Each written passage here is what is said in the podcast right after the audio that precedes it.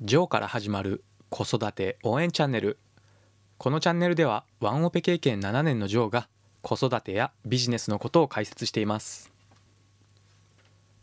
こんにちは。いかがお過ごしでしょうか？ジョーです。ついに今日はクリスマスイブですね。お子さんがいらっしゃる方はサンタ活動が忙しい日になりますけれども今日の夜中？うん、明日の早朝ですかね。お子さんがぐっすり眠っている間にこっそり起きてプレゼントを枕元の靴下に入れるんですかね。寝坊しないようにお気をつけください。あれプレゼントを靴下に入れるのって結構無理がありませんか？相当大きな靴下がないとプレゼントも入らないような気がするんですけれどもだったら袋に入れればいいんですかね？まあそんなことはどうでもいいんですけれども本日は睡眠についての話をしようと思います。仕事や勉強で集中力を最大限に発揮するために不可欠なのがこの睡眠です。睡眠不足は簡単に言えば脳が酔っ払っている状態になるんですね。さらに睡眠時間が6時間未満の慢性的な睡眠不足の時人は普段よりも外部からのストレスや刺激に過剰反応しやすくなるみたいですね。するとわずかな物音が聞こえても意識がそちらに向いてしまったりあと集中が続かないという状態になってしまいます。そしてコロコロと注意力が向かう先が変わるため集中力を消耗しやすくなってしまいます。これが睡眠不足の時に集中力を奪う要因になってしまうんですね。そういう意味では集中力と最も相性の悪い行為が徹夜になるんですね。一夜漬けの試験勉強や締め切りギリギリの徹夜作業なんて昨日も徹夜しちゃってさとかもう長い時間寝てないよといった頑張りは集中力を散漫にさせて質の悪いアウトプットにつながってしまいます。気合と根性で辛い一夜漬けの勉強に耐えたとしても残念ながらその努力は脳のメカニズムには反していますしそもそも脳というものは物事を忘れるようにできているんですね。ドイツのある心理学者が行った有名な実験によると人の記憶したことの4割以上は20分後には忘れてしまって1日経つとその7割以上を忘れてしまうそうです。ですので徹夜の試験勉強などで覚えたことの大半はすぐに脳から流れ去っていくのであまり意味のないおすすめできない方法となります。しかも睡眠不足によって集中力が低下してしまって寝る時間を削ってまで踏ん張ることで根性を示すことはできるんですけれども成果を高めることはできないんですね。やはり仕事や勉強などができる人ほどよく眠るというふうに言われています。大切なのはいかに質の高い睡眠をとるかということで適切な睡眠時間を確保することは集中力を回復させる上でも仕事や勉強で成果を出すためにも欠かせません。その理由は人間の脳は寝ている時に回復して学んだことを記憶に定着させているからなんですね。人間の脳は集中力の源となるブドウ糖を1時間あたり 5g ほど消費していると言われています。しかもそれは眠っている間も変わらないんですね。この眠っている間にも脳はエネルギーを消費して2つの仕事を眠っている間に同時進行しています。1つ目が疲労回復や損傷してしまった細胞の補強を行っています。そして2つ目が記憶の定着のためにエネルギーを使っているんですね。よって忙しくても睡眠というのはある程度長くとった方がいいんですね。東大に合格した受験生の平均睡眠時間は7時間であったというデータもあります。ただこの眠りというものは人によって個人差があります。長い時間眠ることが必要だったり短い時間で大丈夫な人もいます。これ短い時間で大丈夫な人をショートスリーパーと言ってるんですけども1日あたり34時間ぐらいで大丈夫全然平気なんですね。そしてこのショートスリーパーで有名だった人はナポレオンとかあとトーマス・エジソン発明家のトーマス・エジソンなどが有名です。一方でロングスリーパーと呼ばれている人たちもいてこの人たちは10時間ほど寝ないとパフォーマンスが全く発揮できないんですね。有名な人ではアインシュタインが有名です。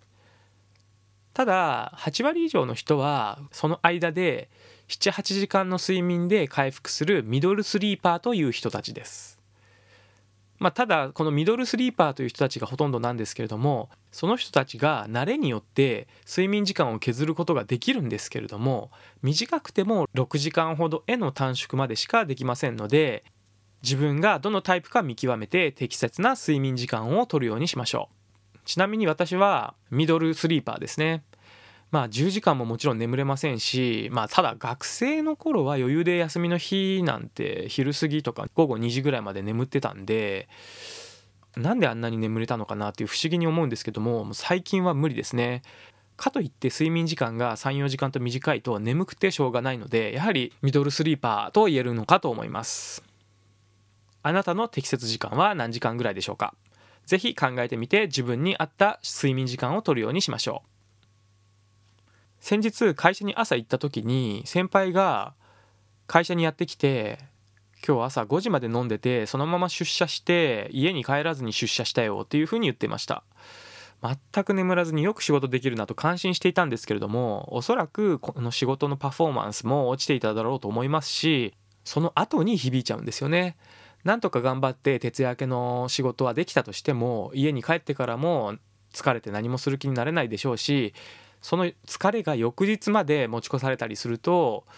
疲れが溜まっている状態で本調子にはなれないかなと思ってしまいます。また眠りの時間の長さもそうなんですけれども眠る時間帯も非常に大切なようです。我々人間はもともと夜行性の動物ではないので朝太陽が昇ったら起きて夜暗くなったら眠るという遺伝子が昔からしっかりと刻み込まれています。ですので夜眠って朝起きるということを習慣化すると質の高い睡眠が取れるんですね。具体的には22時夜10時ですね。から明け方の2時深夜2時の間に深い眠りに落ちているかどうかで決まるようでこの時間に人間の成長ホルモンというものは非常に多く分泌されやすいようです。この成長ホルモンというものは成長期の若者や子供のためだけではなくて年が何歳であっても記憶の定着や脳の疲れの回復にはこの成長ホルモンというものが必要みたいですね。よってこの夜22時から明け方2時の間に深い眠りにつけているかどうかということで睡眠の質も変わってくるようです。ただ夜22時に深い眠りにつくというためにはおそらく夜9時ぐらいには寝ないといけないんですよね。これ結構早いなと思ってしまうんですけれども、まあ、子供と一緒に寝かしつけをしながら眠るくらいで寝てしまえばそして早起きをすればいいんですね。眠る時間のことで朝太陽が昇ったら起きて夜暗くなったら眠るという話をしましたがこれアラームの音ではなくて光で起きる方が質の高い睡眠が取れるようです太陽の光で起きれるような家に住んでいる人はいいんですけれども防犯上の心配もありますしなかなか難しいですよね。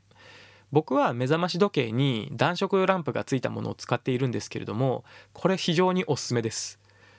寝る時に間接照明のように明るさも調整できてタイマーで30分なら30分でセットすると徐々に30分後に合わせて暗くなっていって30分後に消えてくれるんですね。そして起きる時も例えば朝5時にアラームをセットしたとするとその10分ぐらい前から徐々に太陽が昇るような感じで光が明るくなっていってそのセットした時間に光がしっかり光ってくれるというような太陽の光で起きれるような感覚になれます。まただ光だけでは不安な人はもちろん音も出せますので波の音だったり森の中で鳥が鳴くような爽やかな音が10種類ぐらい用意されているのでその中から選ぶことができます。またラジオの音にも設定できるみたいですね。あんまり使っていませんけどあとこれこの目覚まし時計とは関係ないんですけどもこの今私が話しているポッドキャストもアラームで使用できればまあお気に入りの配信している方の話で目を覚ますことができるとかそういったことができるんで最高ですよね。そんな機能をつけてくれないですかね。もしかしてもうあるんですかね？私ちょっと知らないんですけども。そしてさっき話した光る目覚まし時計について参考までに概要欄にリンクを貼っておきますので気になる方はチェックしてみてください。またいくら最適な時間眠ったとしても日中に作業や思考を頑張りすぎて疲れてしまうと特に午後お昼昼食を食べた後などって眠くなってしまうことってありませんか？そんな方はパワーナップがおすすめです。このパワー nap っていうのは、まあ、パワーっていうのは力ですけどナップっていうのは英語で居眠りみたいな意味ですよね。昼間に15分から20分間くらいの仮眠をとるとだいたい夜の3時間の睡眠に匹敵するというような効果があるようです。アメリカのシリコンバレーにある Google や Apple などの企業とかまた NASA とかでもこれ導入されていてパワーナップ中だとたとえ取引先から電話がかかってきても20分後に折り返して連絡させるというような仕組みになっているようです。これ日本だと Yahoo とかも採用していてオフィスの中に仮眠室があると聞いたことがあります。会社で採用されていない人は昼休みの後半15分くらいで仮眠を取るとこのパワーナップができると思います。私も時々やるんですけどもデスクで前のめりになって眠るとやたらとなんか空気があれ胃に入るんですかね。やたらすいません汚い話で申し訳ないんですけどゲップが出てしまうんですよね。なんかそういう同じような方っていませんか？ただ注意点としては30分以上眠ると逆に集中力が散漫になるというデータもありますのでやるなら15分から20分程度っていうことを守るようにしましょう。以上今日は睡眠のことを話したんですけれども実はこれ昨日と一昨日と紹介したメンタリスト DAIGO さんの「自分を操る超集中力」という本から学んだことをたくさん話しました。もうどんだけ同じ本から話のネタを持ってくるんやって怒られそうですけれども非常におすすめですのでためになることが学べると思います。インプットしてアウトプットをすることで私の中にも情報を定着させようと必死こいているんですね。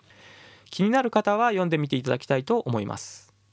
そしてこの本は Amazon の Kindle Unlimited に入会していると読み放題の本です。こちらは1ヶ月に1000円、うん、980円だったかな、うん、1000円くらいでかなり多くの本が読み放題になりますので入会しても損はないサービスかと思います。私もこの Kindle Unlimited に入ってからは読む本が劇的に増えました。これも参考までに概要欄にリンクを貼っておきますので興味のある方は是非使ってみてください。以上本日は急がば回れ睡眠の最適な方法という話を紹介させていただきました。それではまた次回の放送まで素敵な時間をお過ごしください。最後まで聞いていただきありがとうございました。じゃあまたね